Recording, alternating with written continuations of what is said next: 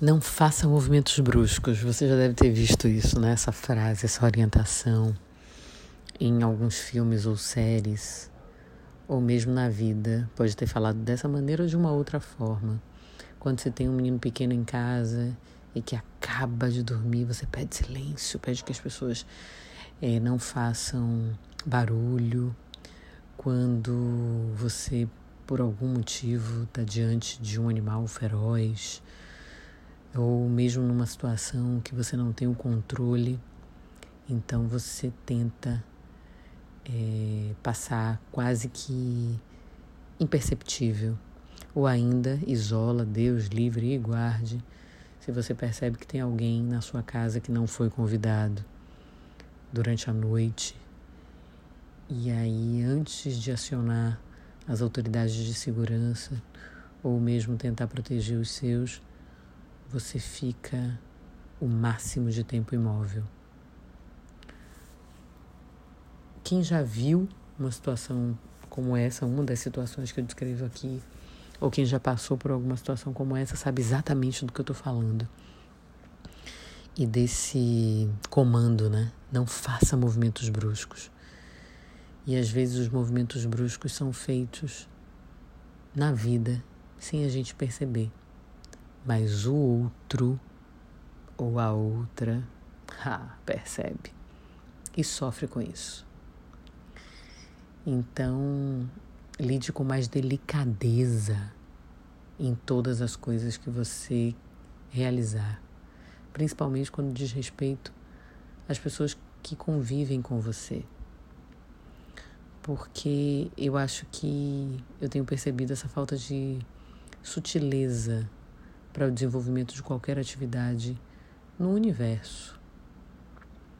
E agora que estamos todos e todas submetidos a uma espécie de estresse, algumas pessoas lidando melhor, outras pior, com a quarentena, com o isolamento social, com a,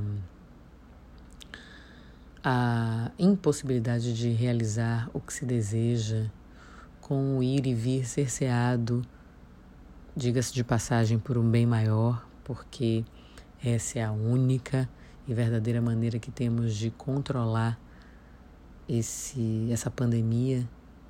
É, aqueles que podem mantermos-nos em casa, algumas pessoas estão, infelizmente, esquecendo disso ou não se dando conta do como tem sido ruim esse período de convivência com os seus. E aí eu faço um apelo: não faça movimentos bruscos. Tenha um olhar mais afetuoso, tenha um toque mais generoso, tenha uma fala mais branda até mesmo a maneira que você pisa. E aqui eu não estou falando para as pessoas ficarem pisando em flocos de algodão ou de neve imaginários,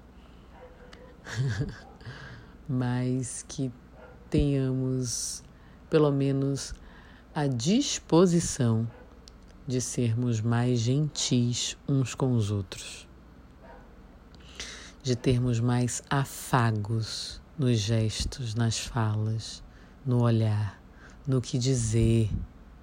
Escolha sim melhor as palavras. A gente está nesse momento de confinamento tendo a oportunidade de reparar.